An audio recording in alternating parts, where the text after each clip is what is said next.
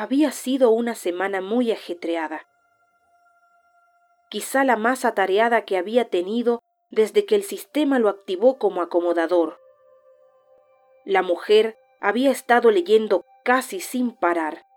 Solo lo hacía para dormir algunas horas por noche, pero apenas despertaba retomaba de inmediato la lectura, como hechizada.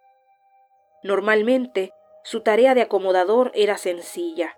Debía recorrer con sigilo las oscuras calles de la memoria de la mujer para recibir los datos que ingresaban cuando ella leía, clasificarlos a fin de darles forma de personaje y asignarles un lugar coherente dentro del mundo en que el sistema organizaba la información.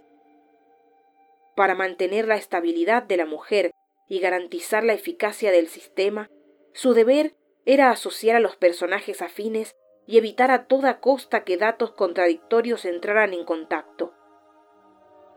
Pero algo no estaba bien.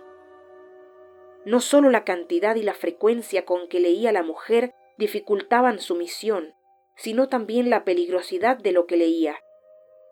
Los datos ingresaban ya en forma de personajes, pero éstos venían plagados de contradicciones internas imposibles de resolver sin despertar sospechas. Lo único que podía hacer era saludarlos cordialmente y mantenerlos aislados mientras esperaba instrucciones.